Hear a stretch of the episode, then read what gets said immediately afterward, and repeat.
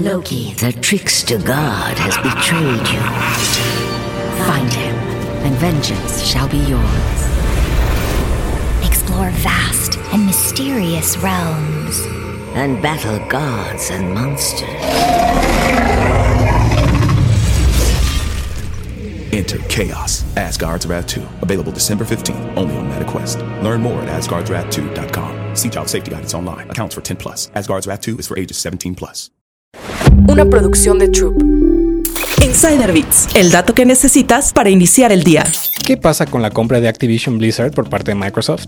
En los últimos años, estudios independientes de videojuegos han sido adquiridos por grandes empresas tecnológicas. El gigante chino Tencent, por ejemplo, compró Riot Games, el estudio detrás de League of Legends en 2015. En 2022, Sony compró Bungie, el estudio detrás de las franquicias de Halo y Destiny, por 3.600 millones de dólares. Sin embargo, Microsoft está a punto de cerrar la compra más grande en la historia de la industria de los videojuegos si logra hacerse con Activision Blizzard.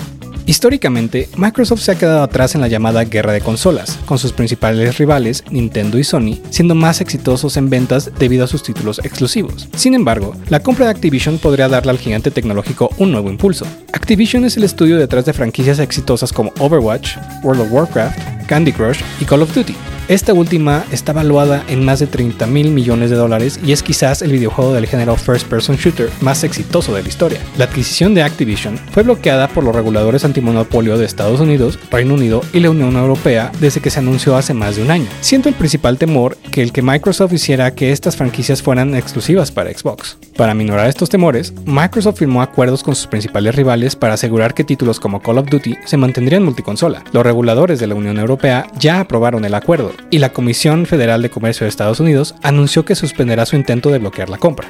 Microsoft y Activision extendieron la fecha límite para el cierre de su acuerdo de 69 mil millones de dólares hasta el 18 de octubre, en lo que trabajan en conseguir la aprobación de los reguladores de Reino Unido. De llegar a concretarse, Microsoft se convertiría en la tercera compañía de videojuegos más grande del mundo, solo por debajo de Tencent y Sony. Descubre más historias en Business Insider México. Insider Bits, el dato que necesitas para iniciar el día. Una producción de Troop.